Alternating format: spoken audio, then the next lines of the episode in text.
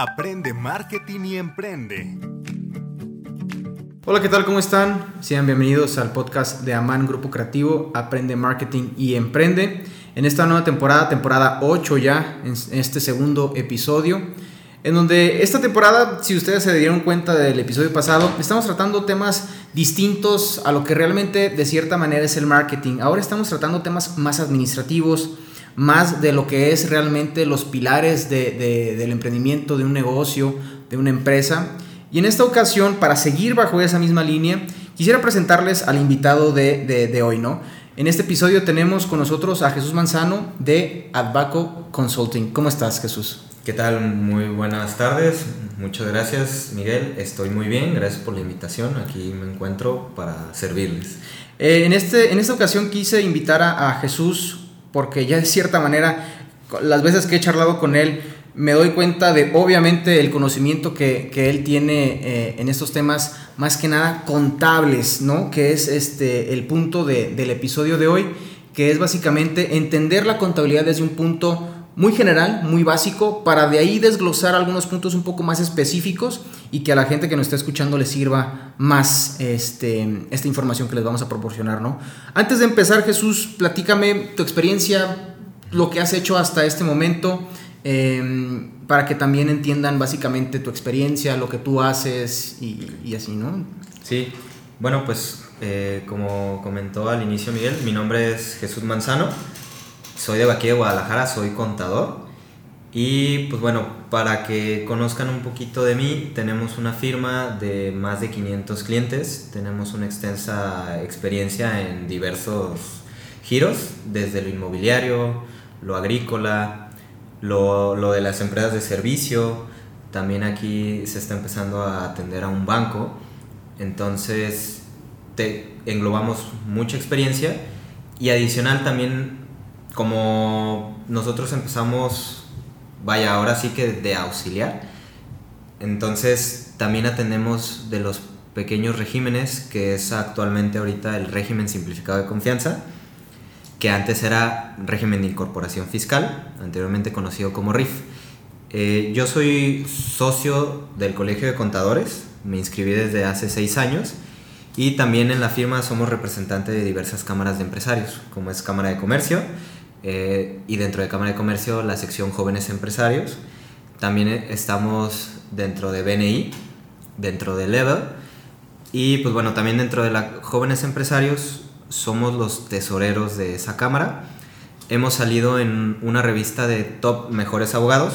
Soy contador, tengo mis socios legales y que son abogados. Sin embargo, a ellos les hemos aportado información dentro del ámbito de, ahora sí que derecho administrativo. Y también salimos en una revista del periódico Los Ángeles Times. Aparte de que salimos en el periódico allá en Los Ángeles, ellos hicieron una revista sobre Jalisco y el por qué invitaban a que extranjeros invirtieran aquí en Jalisco. Como dato, Jalisco es, es punta de flecha en el ramo de agroindustria en, en el país. Este, más del si no me recuerdo, más del 60% de las tierras agrícolas ya están siendo trabajadas en Jalisco. Eso es un indicador muy alto. Entonces ahí lo tienen ya básicamente la experiencia, la experiencia de Jesús y la diversidad de, de, esos trabajos pues está comprobada eh, desde cada una de esas áreas que les comenta, lo legal, lo contable y todos esos giros empresariales y de negocio que, que, que tenemos aquí en Jalisco directamente o a nivel nacional a eso se dedica Jesús directamente y básicamente es un experto en esos temas. Ahora, ya para entrar de lleno, Jesús, em, algunos aspectos esenciales de la contabilidad al emprender, porque hay veces en los que los mismos emprendedores o emprendedoras se dan cuenta que de cierta manera no tienen bien aterrizados los temas contables al iniciar. Entonces, ¿qué, qué aspectos crees tú que deberían de poner atención estas personas que quieran crear su negocio, su empresa? Eh, y, que, son clave, ¿no? Que no descuiden. ¿Qué, dirías tú que son esos aspectos? Ok. Iniciando, ¿en qué poner atención? Una de las partes principales, eh, se va a escuchar a lo mejor muy simple, pero es poner atención al banco. ¿Por qué al banco? Ok, cuando iniciamos, la verdad es de que si acaso nos va a pedir crédito el cliente, pero al proveedor no nos va a dar plazo. o sea, nos va a pedir pagar de contado.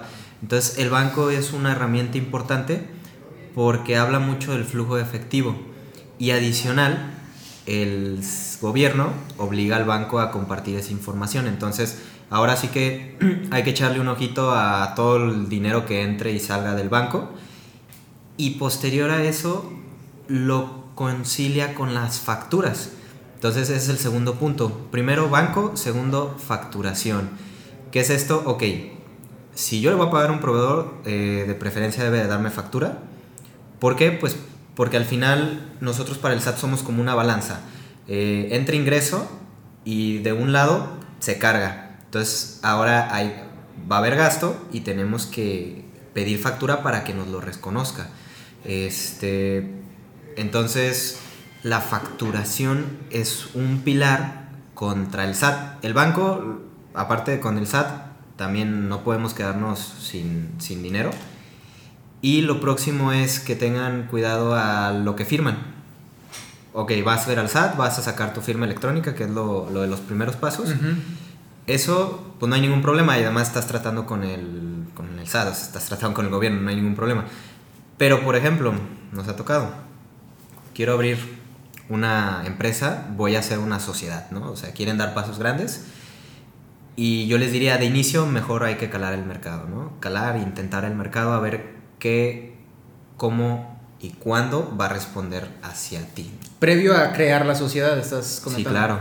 Sí, por ejemplo, es, oye, ¿sabes qué? Eh, primero lo abro como física, persona física. Este, que entendamos, persona física es yo como individuo, individual, voy a abrir el negocio, aunque tenga socios, mientras que alguien de la cara, ¿no? yo como sociedad sí tengo socios, pero al final vas con un notario, que es el que le da fe a, tu sociedad, que es un solo papel. Claro. Sin embargo, lo que no contemplan es liquidar. O sea, oye, ¿sabes que no funcionó el negocio? Y nunca pregunta, y el notario obviamente no se los va a decir porque se va a tirar la venta. Nunca le preguntan, oye, notario, ¿cuánto me cuesta liquidar? ¿no? Las más simples he visto que te cuestan de 50 a 100 mil pesos. Entonces decir, ok, no, primero física con actividad empresarial funciona, hay dinero, hay utilidades, ahora sí hago la sociedad. Qué buen punto estás tocando, Jesús. Ahora, tú sugieres entonces iniciar como persona física bajo ese régimen, ¿no? Manejar esa, esa, mm, esa actividad, bajo esa actividad, ¿no? Establecerlo legalmente y después evolucionar o pasar allá persona moral. Es correcto. ¿En qué punto tú crees que puede haber ese cambio? O sea, ¿qué podría hacer clic para los que nos están escuchando de decir, ¿sabes qué? Ya es momento, como me dijo Jesús en ese episodio, que ya es momento de pasar a persona moral. O sea, además de los temas financieros, como tú comentaste, ¿en qué, qué, otros elementos deben de influir para que ya pasen a ser moral? Yo he visto unos aspectos, digo, a lo mejor eso no tiene tanto que ver con contables, sino emprendimiento. Em, teniendo ventas simples, ya llamo de simples a, a, menudeo. Oye, te vendo, no sé, pensando que alguien que se dedica a, vender jamones, vendí un jamón acá, otro jamón allá, otro jamón, no es tan, tan viable, ¿no? Pero si ya dicen, ok, estoy cerrando locales en donde me encargan 100, 200 jamones y ya tengo unos 20 que únicamente atendiendo esos locales bien, yo salgo adelante en mis gastos fijos, en mi manutención, en la de los socios, o sea, todos estamos bien. Y aparte vendemos a menudeo, que ese es un plus. Con eso tú ya puedes decir, ok, ya me puedo aventar un, mayor riesgo. En pocas palabras, tener unos ingresos recurrentes que te solventen tus gastos de la sociedad y necesidades y que aparte tengas otra manera de hacer el ingreso que te dé ese plus, que digas, ah, pues esto voy a empezar a hacer adicional a que estamos todos bien, un guardadito extra. Es decir, ok, unos 3, 4 meses hacemos el guardadito y ahora sí pasamos a hacer la sociedad. Y esa temporalidad de la que hablas es importante porque yo creo que muchas veces en las que muchas personas pueden dar ese salto allá convertirse a, persona moral ya con un, estado financiero eh, un poco más estable dice, ah, bueno, ya me fueron muy buenos dos meses, ese guardadito fue más de lo que yo esperaba, ya, persona moral, tal vez no sea así, en el que tenemos que aguantar un poco más ese, ese proceso de crecimiento, ya sea administrativo, contable, financiero, etcétera, para que podamos ya establecernos como una empresa, un negocio un poco más formalizado.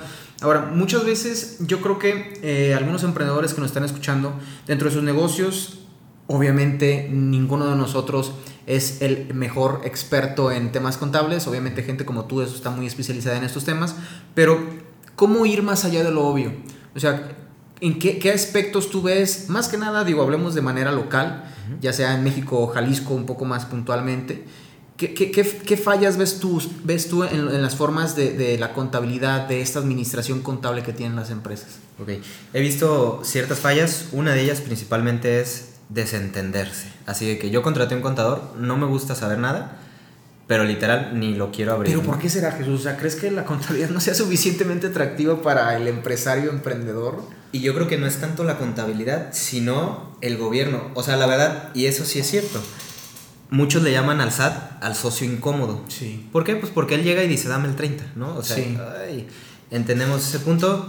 Entiendo que a veces el gobierno, y no por quemar ni nada, pero pues no es el más recíproco en decir tú pagas tanto y recibes tanto. Sin embargo, eh, pues estamos en, en un lugar donde existe el gobernado. Y, y así es en todos los países. De hecho, eh, tomé un diplomado en tributación internacional.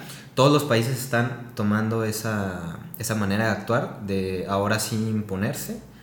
Entonces, aunque tú decidas, bueno, tengo un negocio grande y hago la migración administrativa a otro país, pues te vas a llegar con esa complicación allá, que te van a decir, oye, pues estar aquí cuesta, ¿no? Entonces, parece ser que todos los países pues piden una renta. Al final se puede pagar, pero el mayor descuido es en no hacer las reservas.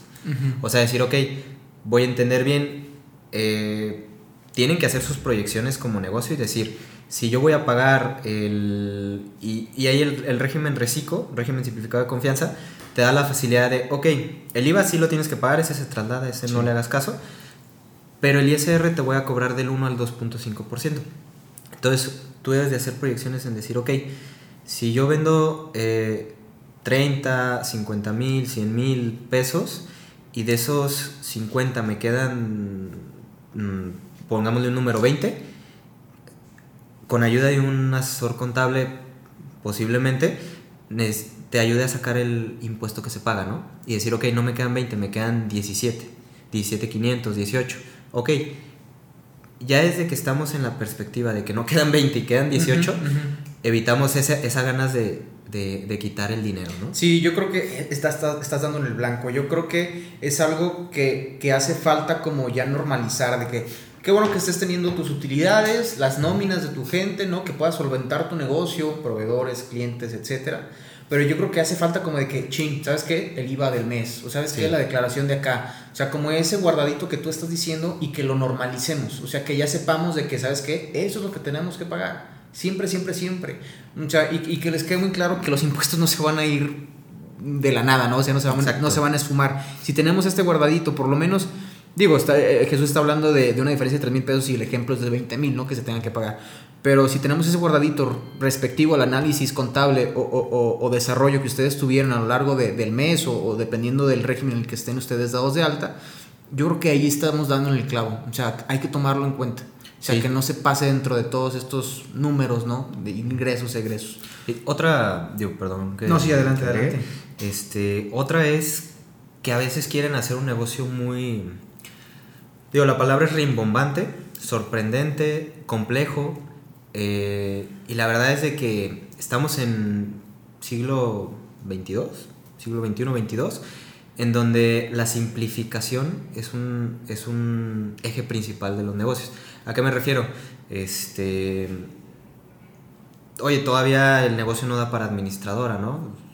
Pues hay que hacer una manera óptima de que todo se simplifique, se automatice, ¿no? Pero tú dices por la tendencia, ¿no? De estilos de negocios que están saliendo. Sí, virtuales, este, y digo, eso es de inicio. Obviamente si, si concretas una firma ya muy sólida, pues sí necesitas darle la seguridad al cliente de que no te vas a ir. Claro. Eh, pues, sin embargo, cuando vas iniciando, es mejor simplificar porque también te da mucha facilidad de cambiar las cosas. No, y creo que estás dan- dando también otra vez en el blanco porque creo que hay una tendencia muy al alza de hacer eso. Muy al O sea, alza. ¿sabes, ¿sabes qué? Está- no, y te explican sus negocios y son muy complejos y dices, sí, pero sigue siendo reciclo, ¿no? O sigue siendo esto. O sea, como que también entender de que mientras más fácil o más eh, simplificado, más sencillo, se lo expliques directamente a papá gobierno, no al SAT directamente, pues más sencillo también para ti, ¿no? Sí, claro, el, el gobierno, ahora sí que antes, eh, estoy hablando de hace como 15 años, yo todavía no, no era profesionista,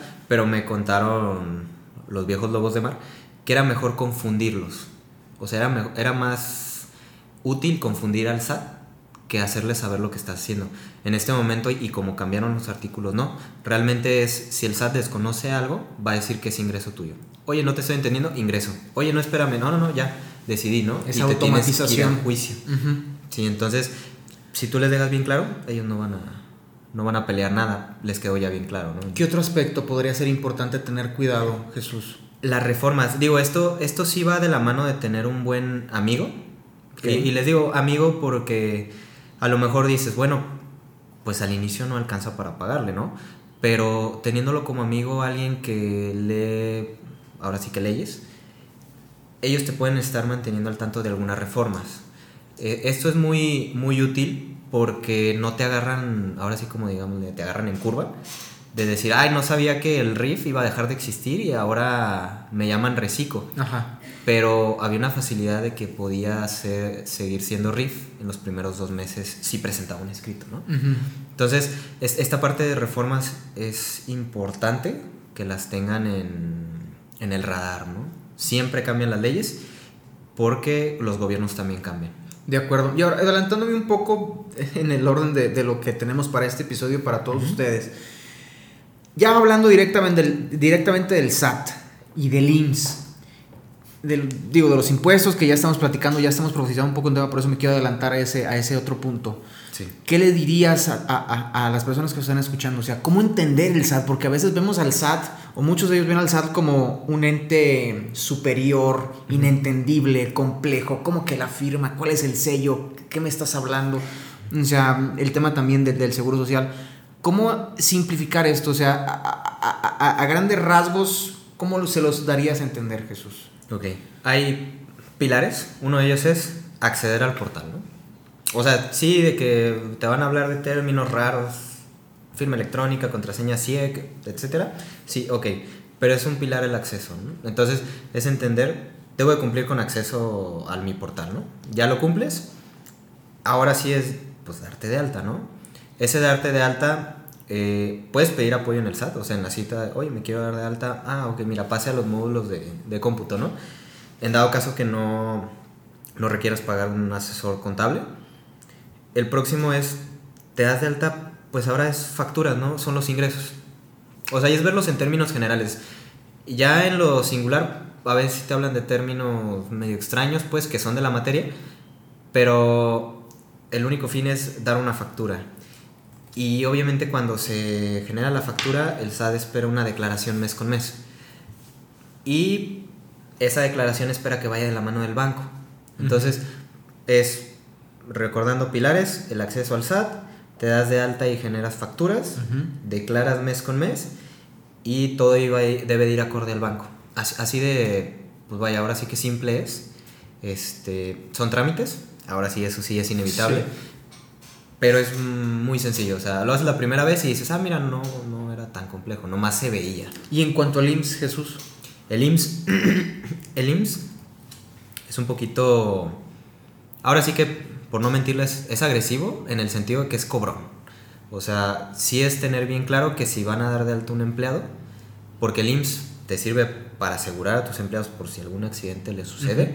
Y es importante porque a lo mejor tú dices, ok, pues sí es mucho, porque ahorita promedio al mes se pagan 1.800 por cada sueldo. Hablando del mínimo, ahora si metemos de que 10 mil, pues es un 32% del sueldo lo que Sí. te cobra el IMSS.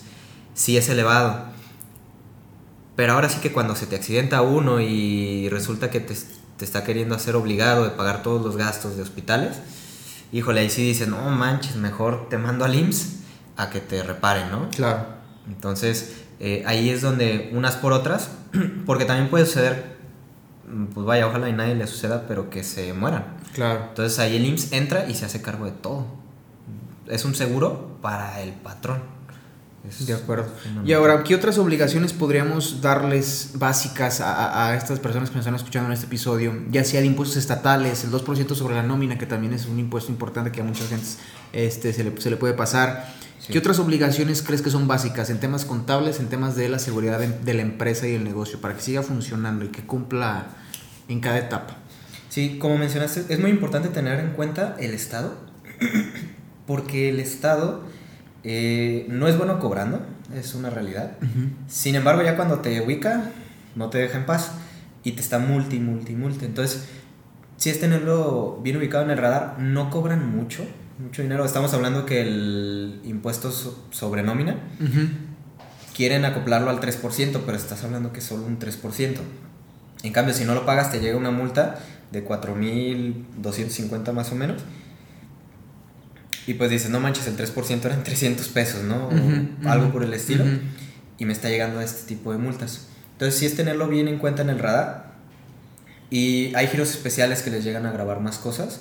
Este, los notarios, los de apuestas, Mm. eh, pues ahora sí que esos son los más delicados, este, los que quieren controlar el consumo, que es dulces, alcohol, todos esos también les graban el IEPS. Entonces, si también un negocio muy popular que es ahorita la fabricación de cerveza, este, ese sí tomen muy en cuenta cuando facturen que van a grabar el IEPS. De acuerdo. Ok, y ahora, existe, digo, eso es una curiosidad mía, ¿eh? ¿Existe algún estado en particular que tenga mayores facilidades en temas este, fiscales o contables o todo, todo está bajo un mismo régimen federal tal vez? Es muy parecida a la estructura. Aquí sí no es como Estados Unidos. Ujú. Porque, por ejemplo, Estados Unidos sí te dicen. Es exactamente mi punto. Sí, eh, Estados Unidos te dice Texas. Ok, Texas para pequeños contribuyentes, no te vamos a cobrar este, el ISR tan elevado. El IVA te lo bajamos a la mitad, etcétera, ¿no?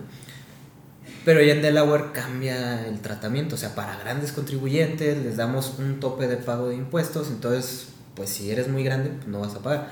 En cambio aquí es, aunque cada estado tenga su ley, si las leemos una por una, son iguales. O sea, de hecho, sacaron un estudio que Jalisco fue de los últimos en subir el impuesto sobre nómina.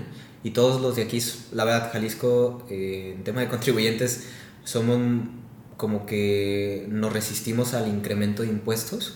Entonces, sí hubo bastante como queja cuando empezó a ¿Por qué, subir. Jesús? ¿Por qué, ¿Por qué crees que nosotros seamos así de reacios hacia este tema de los impuestos? La verdad, digo, me han pasado por ahí, por ahí informes del SAT, este, en donde se relaciona que Jalisco es el que más compra facturas, curiosamente.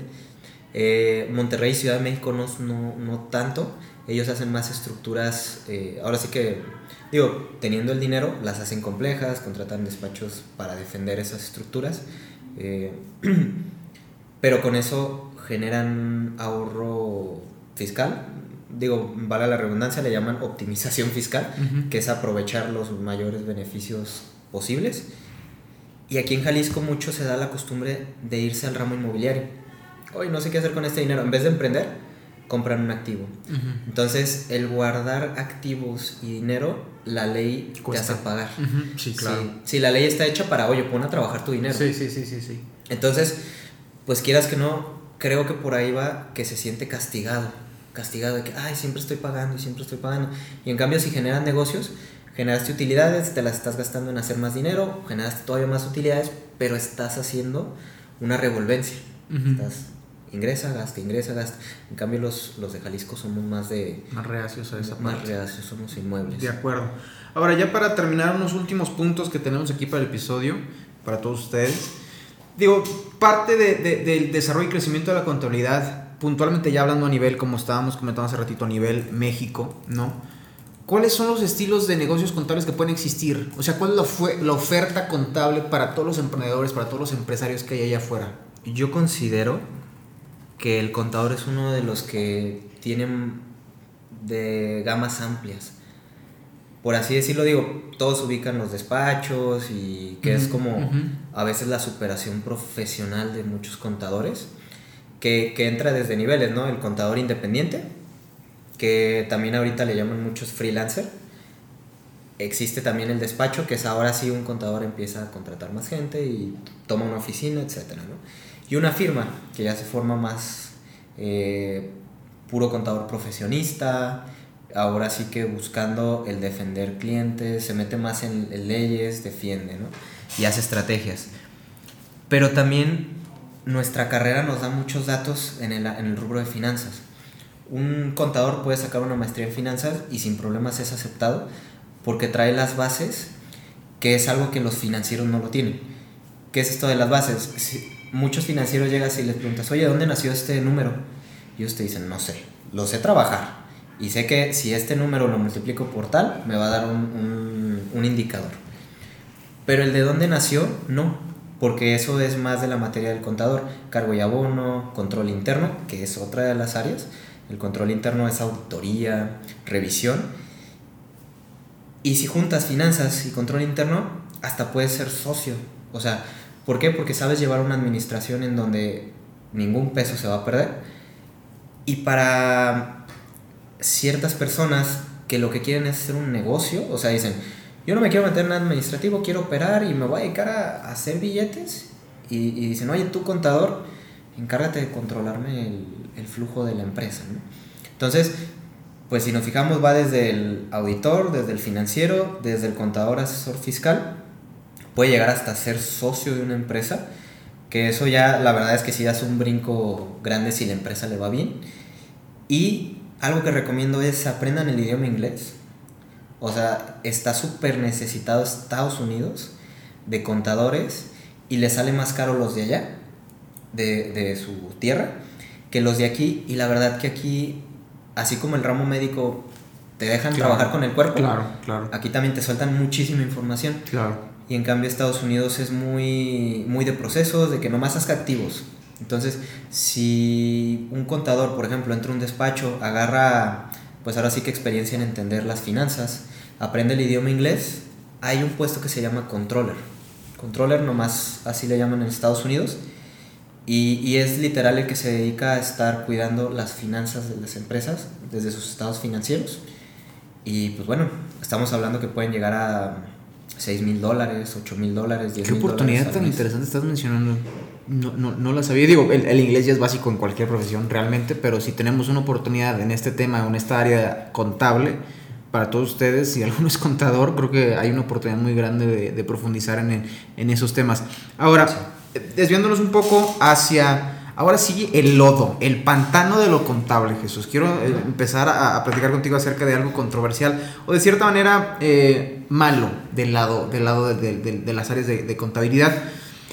¿Cómo identificar si me están dando una asesoría buena o mala? O sea, porque puede decir el empresario, ¿sabes qué? No manches, mi, mi despacho contable casi no pago impuestos, tiene muy buenas estrategias, me saca todo este, en tiempo y forma este, y puede ser como una máscara, ¿no? O sea, muchas veces lo es. Muchas tú, veces. tú lo sabes. Entonces, ¿cómo, ¿cómo identificar, sabes qué? No me está latiendo tanto esto, están metiendo estas otras cosas que nada que ver conmigo. Entonces, ¿cómo identificar una buena y una mala asesoría contable? Por ejemplo, una de ellas que me ha topado mucho, eh, cuando declaras te da una acusa el SAT de pago y ese viene en ceros. Y muchos contribuyentes, vaya, clientes, dicen, ah, estoy bien, salen ceros. Pero la verdad es, oye, recibe la, la información de esa declaración, ¿no? Hay, hay otra, otra acuse que nomás lo deja en el portal, que es donde sale qué datos metió el contador, ¿no? Entonces, no, no te metas a tantos rubros, solo enfócate principalmente en los ingresos. ¿Por qué? Pues porque el SAT se enfoca en ingresos. Ahora, entrando más en materia los gastos, pero en ingresos el SAT primero se fija, oye, ¿cuánto facturaste, no? ¿Cuánto cobraste? Y ahí en la, en, en la informativa vas a, buscar los que digan ingresos. Entonces, en alguno de ellos te deben empatar con lo que tú tuviste en el mes. Eso es una manera rápida de ver si te está declarando los ingresos, ¿no? Que es la parte fundamental, porque muchos contadores he visto que les da como... Miedo. Miedo el hacer pagar al cliente. O me va a dejar porque va a decir que pago muchos impuestos. Exactamente. Y los meten en ceros. Entonces, facturas, metes en cero, pues el SAT, ¿qué va a decir? Este o es un contribuyente moroso, es una empresa fantasma, o sea, y empiezan a surgir un montón de derivadas de que de necesitar el contador ahora necesitas el abogado. Sí. Entonces, la primera es esa, la información de la declaración. Dos, es simplificar las decisiones administrativas. ¿Qué es esto? Lo mismo a lo que voy, no, no hagas una estructura complicada porque se pueden perder mucha comunicación. Y esa comunicación a veces también afecta al contador. Oye, pues el contador no, no llegó a, a saber ni lo que hiciste. ¿Por qué? Pues porque que el de abajo le comunica al del medio, el del medio a la cabeza y la cabeza hasta el contador, ¿no? Entonces, a lo mejor lo simplificas haciendo un grupo en donde les des indicaciones de qué comunicar ahí, ¿no? Entonces, rápidamente se enteran todos. Cuando delegues tramitologías, ese es otro, otro punto importante. Cuando delegues algo de trámites, estar al pendiente. ¿Qué es eso de estar al pendiente nomás? ¿Cómo te fue? Siempre, siempre en cualquier trámite existe un acuse. Es una regla. Ok, fuiste a hacer la generación de contraseña sencilla, les dan un acuse. Oye, muéstrame el acuse. Oye, metiste este dato en línea, ¿no? Metiste un escrito al SAT en el portal, dame el acuse. Siempre, siempre hay un acuse, eso es regla. Entonces, ese acuse te da la certeza porque nosotros sufrimos mucho con los notarios, como no tienes idea de que no hacen el trámite o te dicen, ya lo dejé el, el documento en, en, el registro. Y le dices, oye, mándame el, el acuse. Ah, ahorita te lo mando. Se esperan hasta hacerlo en verdad y ahí sí te mandan el acuse. El acuse. Entonces, eh, el acuse es muy importante y poner atención en contratos con clientes. O sea, ¿por qué? Eh, pues ahora sí, ese es general. Si no hay ingreso, nadie come. Sí. Y pues luego no hay para pagarle al contador también. Y pues vaya, ahora sí que eh, como cualquier mortal, eh, le pones más atención al que paga. Entonces uh -huh. es mantener esa, esa, sana convivencia. Y yo creo que también, digo, para, para finalizar estos puntos que nos compartió Jesús, sean, organizados. Muchas veces estos acuses, estos documentos, situación, de, de situación eh, fiscal, ¿no? Y todos estos documentos que el SAT tiene y que te puede descargar, o sea, lo, toda esta parte de, de, documentos lo tienen, de seguro lo tienen. Si ustedes también llevan una buena organización interna, ya no es de que, oye, necesito tal documento de, del SAT, oye, no lo encuentro, este, uh -huh. o sea, todos estos documentos, estados financieros, o sea, todo, todo esto, tengan una buena organización, porque también ustedes se pueden dar cuenta de eso en, en ciertas asesorías en las que si ese, ese, ese contador no es organizado, imagínate cómo tiene tu, tu, sí, tu, tu propia situación. Exactamente, entonces, claro. esa organización yo creo que también sería un detalle eh, muy importante a, a, a, ahora sí que aterrizar. Y para finalizar, Jesús, Dentro de la contabilidad hay muchos aspectos. Este, ya hablamos mucho acerca de México. ¿Qué tú ves interesante? Hablamos un poco de Estados Unidos incluso. Uh -huh. ¿Qué tú ves interesante a nivel internacional? ¿Qué hay atractivo en otros países a nivel contable? ¿Qué podemos aprender de otros países nosotros aquí en México? Eh, de metodologías de trabajo o administración. Ok. De entrada, la verdad es que voy a empezar cómo lo ve en México de afuera hacia adentro. Ok. Eh, es un gobierno que ha innovado fiscalmente hablando en el sentido de que Estados Unidos la factura es en papel. Eh, digo, allá manejan gente muy transparente, entonces todos se enteran de todo. Sin embargo, aquí como desconfía el SAT de hasta del vecino, sí. sí, entonces metió la factura electrónica. Todo esto viene de Brasil, que también es un tema Brasil, pero lo han metido para controlar más esta parte fiscal. Entonces, sí somos innovadores, eh, muchos países aplauden a México en meter ciertas cuestiones, en otras se burlan, porque México es de los que firman todos los acuerdos multilaterales, uh -huh, internacionales, uh -huh. y sí, yo lo voy a hacer, yo lo voy a hacer, antilavado de dinero lo meto, y que al final conllevan mucha estructura fiscal y tecnológica. Entonces, somos innovadores fiscales, somos complejos fiscales, también los, los de, por ejemplo, llega a Estados Unidos y dice, ok, ¿quieres abrir un negocio en México? Contrata un contador allá te dicen, no esperes que yo te haga lo de México. Sin embargo, yo conozco a varios contadores aquí que hacen lo de Estados Unidos. Literal, se certificaron en Estados Unidos y ahora pueden declarar allá, conforme a sus leyes, conforme a sus trámites, sus formas. Entonces, somos muy complejos fiscalmente. Eso no es bueno y eso es algo que tenemos que aprender de Estados Unidos. Claro. Ellos ciertamente hacen las cosas simples y te cobran más seccionados los impuestos, o sea, dame aquí, dame allá, eso sí es un poquito complejo, pero se basa mucho en la confianza del contribuyente. De hecho, allá hay un derecho de inocencia. ¿Qué le llaman eso? Si en algún momento es un movimiento erróneo fiscal, puedes llegar a sentarte con el gobierno de Estados Unidos, te ponen un, este, pues ahora sí que un funcionario público de ella y le explicas por qué te equivocaste. Si, valga la redundancia, le das lástima, te va a decir, ok, te dejo corregirte. Pero eso cuando lo hemos visto aquí en México, la verdad es que casi nunca y eso que somos buenos actores, paréntesis, para dar lástima, ¿eh? La neta, sí podemos hacer un buen show así de que, por favor, perdóname. sí, pero el fisco anda con los con la espera, pues, de, de los impuestos. Entonces, en Estados Unidos te perdonan mucho eso. Eh, ¿Qué podemos aprender de otros países? Digo, muchos, la verdad, se están poniendo como México, porque ahorita por la, el COVID hay crisis. Y la crisis es de los gobiernos, este, entonces tienen que recabar fondos para poder soportar si llega a haber otra pandemia. Pero ¿qué, hay otra parte? Hay ciertos países, que es como Estados Unidos y Luxemburgo, que hay un título que le llaman shelf. Literal shelf es, ok, ¿qué te parece si hago legal tener prestanombres? Okay. Entonces, el shelf es un prestanombres pagado, en donde tú le dices al gobierno, oye, voy a tener un prestanombres, este es tal persona, y todo se va a manejar con él y te queda con una este, cubierta, por así decir, fiscal, una protección fiscal, un, velo corporativo, en donde el, el, gobierno de Estados Unidos dice, pues yo sé que eres Shell, eh, cúmpleme con todo lo fiscal que yo te pido y vas a poder seguir siendo Shell, ¿no? Entonces, con esa parte puedes cubrir ciertas cuestiones, ahora sí que gente de dinero que dicen, no quiero que sepan que soy yo. Que soy de dinero, claro. Exacto. Claro, claro. Y ya por ahí, pues vaya, ahora sí que cumples con todo lo fiscal, eso sí, nunca va a quedar de lado. Y ahora sí lo puedes mandar a otros lados, que son los paraísos fiscales. Que ahora muchos lo ven mal los paraísos fiscales, pero realmente se, se contaminaron cuando entraron políticos. Pero realmente los paraísos fiscales son legales, por algo están tipificados en la ley. Son legales, solo que tienes que pagar los impuestos. O sea, tu dinero tú te lo puedes llevar al paraíso fiscal, solo cumple con las obligaciones en, en el país donde estés. Uno de ellos es, curiosamente, Estados Unidos. Estados Unidos, ciertos eh, estados que no cobran impuestos, más que el ISR federal, ellos son paraísos fiscales. Otro es Luxemburgo, eh, que Luxemburgo ya iba a dejar de ser, pero por, la, por el tema de la guerra en Rusia, dejaron de lado ese trámite y dijeron, tenemos mayores problemas. Más importantes que hacer. Sí. sí.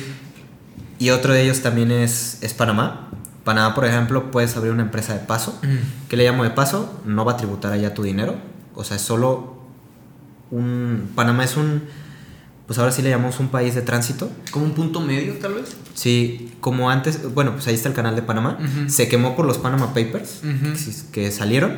Sin embargo, ahí tenían más de 300 lo que le llaman corresponsales bancarios. El corresponsal bancario es yo como banco quiero poner a alguien que preste servicios ahí en Panamá porque hay mucho tránsito de, barcos, de dinero, entonces es como poner un representante en ese país para poder prestar servicios, pero alguien ya capacitado que te va a llegar y ayudar de manera muy rápida en darte de alta.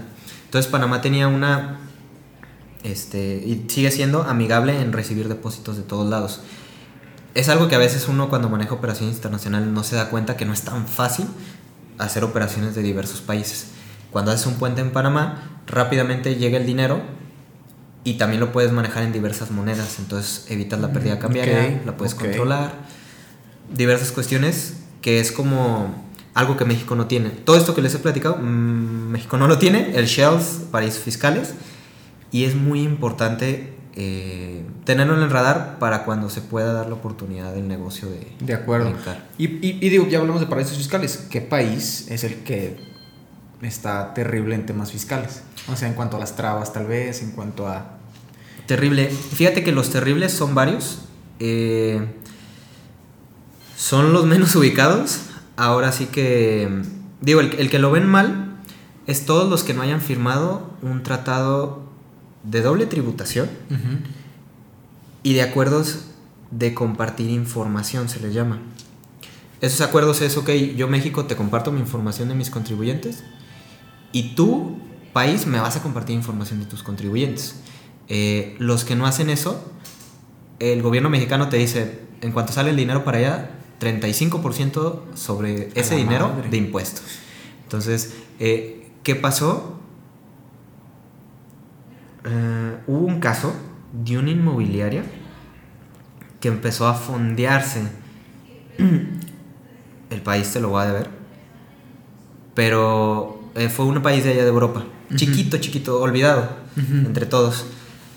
Y dijo, ok, ¿sabes qué? Voy a hacer la estructura de decir, allá voy a abrir un, la fondeadora. A México le vendieron eso, y a Estados Unidos le vendieron de, oye, dame dinero, este, inviértelo, te voy a dar un mejor rendimiento en este tema inmobiliario. Dieron el dinero, generaron las torres, y ahora cuando ya hicieron el dinero y tocar devolverles a los, ahora sí que a los inversionistas, Los inversionistas, sí. como venía de esta cuestión que te estoy diciendo, de que no tenían tratado de información y doble tributación, Ajá. el gobierno mexicano, cuando quiso entrar el dinero, ¡pum! Detente. Oye, dame información de quién eres ese dinero, de quién es ese dinero. Y cuando lo dieron, oye, ¿sabes qué? Es que no es un país de doble tributación y acuerdo de información. Págame el 35% de el dinero que enviaste y Sí, ahora sí, que sí, vuelva es ingreso acumulable. Entonces, de ser un negocio rentable, se volvió una quiebra. Simplemente, digo, es un nivel muy grande y por no querer haber pagado una asesoría buena, eh, se, pues ahora sí están en una bronca.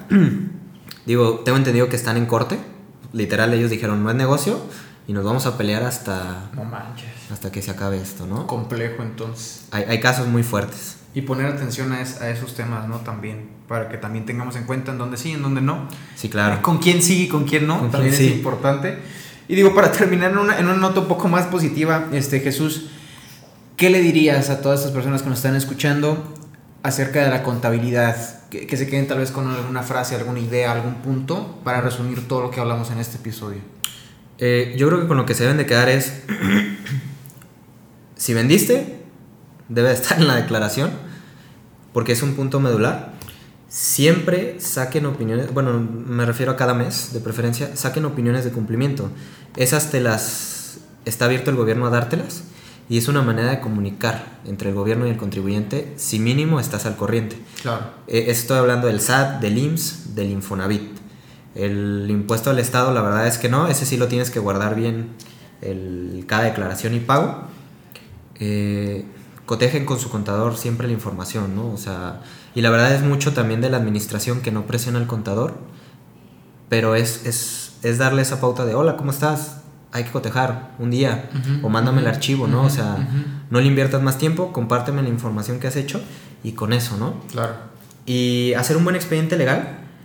Este, la verdad, pues todos esos documentos, acuses, contratos, guárdanos en una carpeta, a lo mejor por mes. Esa organización, ¿no? De la que hablábamos. Es- esa organización sí es necesaria, porque si no, después va a ser un dolor de cabeza. Sí. Te digo, en lo personal yo lo guardo todo en línea, en una nube, en Drive. Este, me es muy útil y lo tengo a la mano en el celular. Digo, a menos que esté en un pueblo remoto en donde no hay señal. Sí. sí tengo a la mano todos, todos nuestros archivos y siempre lo, todas las buenas prácticas que hacemos lo compartimos hacia todos nuestros amigos y clientes. Perfecto. Y yo creo que ese tema de la viabilidad digital, pues el celular tienes todo, está a la mano y creo que si tenemos esos documentos a la mano en la rapidez, va a ser muchísimo más fluido y más sencillo todos los procesos que podamos este, trabajar, ¿no? Sí. Pues te agradezco mucho Jesús. Este, algún lugar, algún dato de contacto que quieras compartir con todos nuestros este, podescuchas, ¿no? Este, Sí. para que se pongan en contacto contigo, para buscarte para una asesoría o cualquier otro tema. Claro, lo que gusten, me pueden buscar en, en dado caso como José de Jesús Manzano Villegas, es mi nombre completo, o también buscar nuestra firma para también que vean lo que hacemos, los logros que hemos tenido que fueron los que mencioné y, y diversos, la verdad es que sí estamos todo el tiempo haciendo nuevas cosas. Eh, es Adbaco, que deletreado es A de Arnulfo, D de dado, B de vaca, A de Arnulfo, C de casa, doble O, Sí, la doble O es, es importante. Ajá, es importante. dices. Sí, es, es un sello como para que sí literal te aparezca la segura. Y pues bueno, ahora sí que se pueden comunicar, pueden mencionar también que nos escucharon en, el, en, en este podcast En este episodio, sí. y hasta les podemos dar un, un descuento, ¿no? Para que también nos gusta el, el emprender. Llevamos hasta clientes que salieron en Shark Tanks, entonces nos emociona la innovación. Súper bien. Entonces ahí está, anímense por favor a tener una muy buena consultoría contable, incluso legal, como comentó al principio también Jesús, aquí tenemos, este, bueno, tiene socios este, directamente muy, muy especializados en temas también legales, además de contables, entonces este, ahí lo tienen. Advaco, doble O al final, tal como suena, pero con doble O, Consulting. Eh, eso es todo por el episodio de hoy. Eh, síganos también en nuestras redes sociales de Amar, un grupo creativo en Instagram, en Facebook. El podcast lo pueden escuchar en Spotify, en Apple Podcasts, en Google Podcasts, en donde escuchen ustedes este, sus episodios eh, y sus podcasts, ¿no? Entonces ahí lo tienen. Eso es todo por el episodio de hoy. Muchas gracias.